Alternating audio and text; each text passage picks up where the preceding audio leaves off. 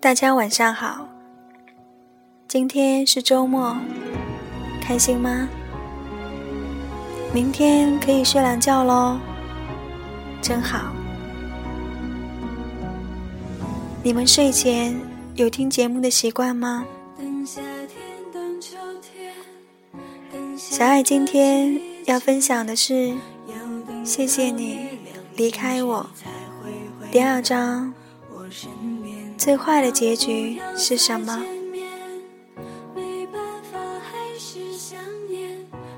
大部分人相爱的时候，也会幻想最好的结局是什么。他们的理想结局，通常是结婚或者厮守终生。由于一直把结局想得太好了，一旦发现。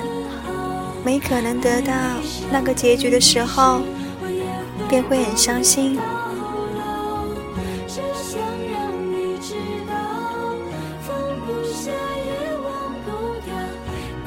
我通常会去想，最坏的结局是什么？我和你之间最坏的结局会是怎样呢？是恨对方一辈子，是从今以后老死不相往来，是互相折磨，互相憎恨，是等到你爱上别人，我才离开，还是我们连朋友也做不成了？相爱的时候，何妨想想最坏的结局？最坏的结局，也不过是老死不相往来。那就算了吧。知道了最坏的结局，那么我们还有很多路可以走。当那一天来临。我们不会太伤心。这个结局不是我们早就猜到的吗？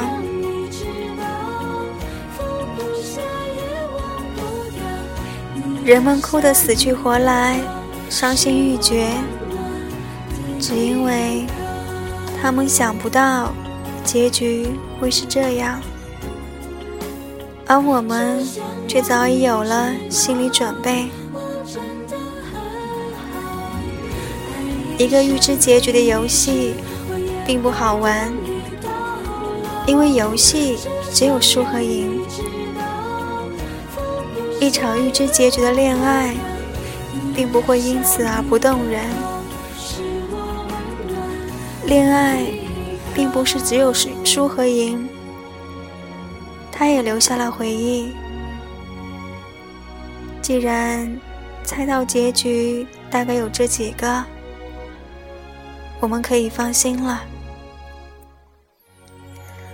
我常常说，最坏的结局是我跟你说我要嫁给你，那可是你的世界末日啊。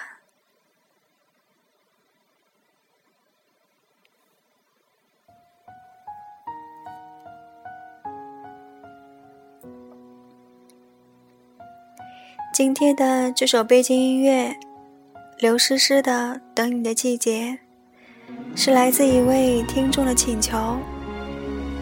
这位听众说，他等了六年的女孩结婚了，很伤心，想点这首歌送给自己，也送给那个曾经。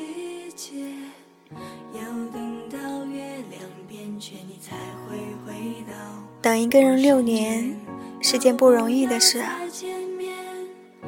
你要知道，六年会发生很多事，会遇见很多人，会有很多个数不尽的忧伤、寂寞的日子。可是心中的那个女孩那么强大，强大到让你挨过了六年的时间，强大到把六年里遇到了许多优秀女孩都比下去了。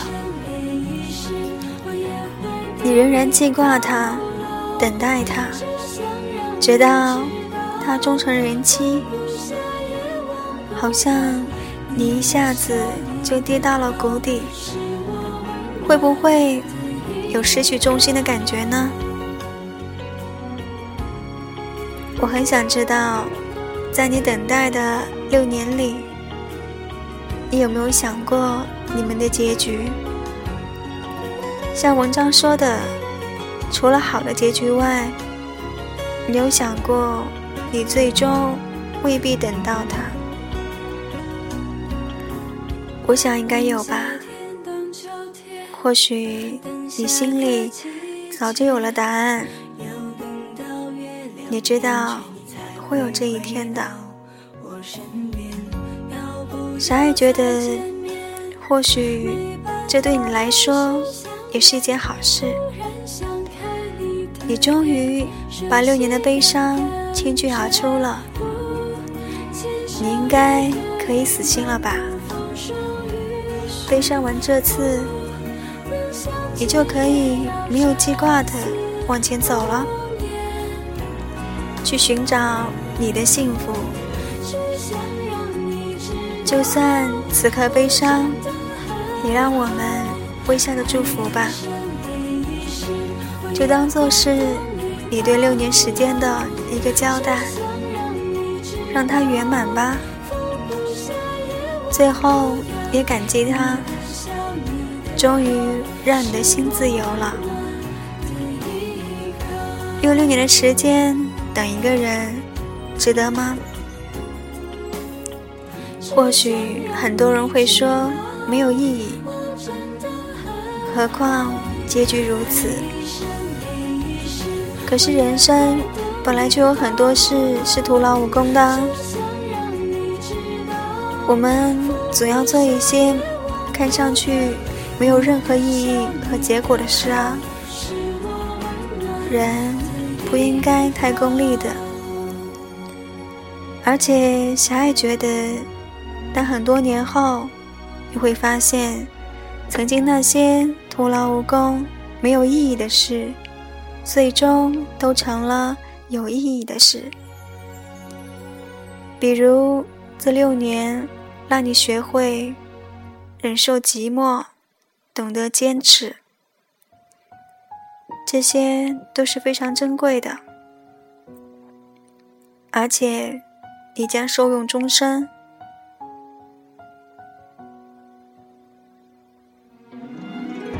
最后，小爱还想送你一首歌，可惜手机里没有哎，我们下次吧。这首歌里有段歌词是小爱特别喜欢的，歌词这样写道：“最美电影不必有最好的结局，最后一幕不一定是我守着你。如果再见能成全你的小小任性。”笑容是我给你最后慷慨的回忆。最美电影不必有最好的结局，最美爱情只需永恒的曾经。如果心碎能成全你隽永剧情，为你牺牲是我的荣幸。我的牺牲能成全你人生风景，才是我们最好的结局。祝福你，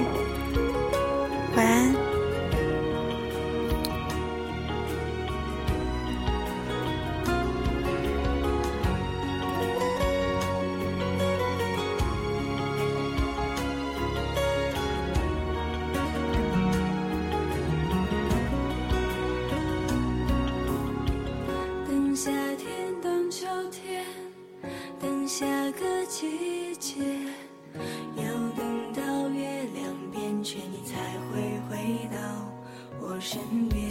要不要再见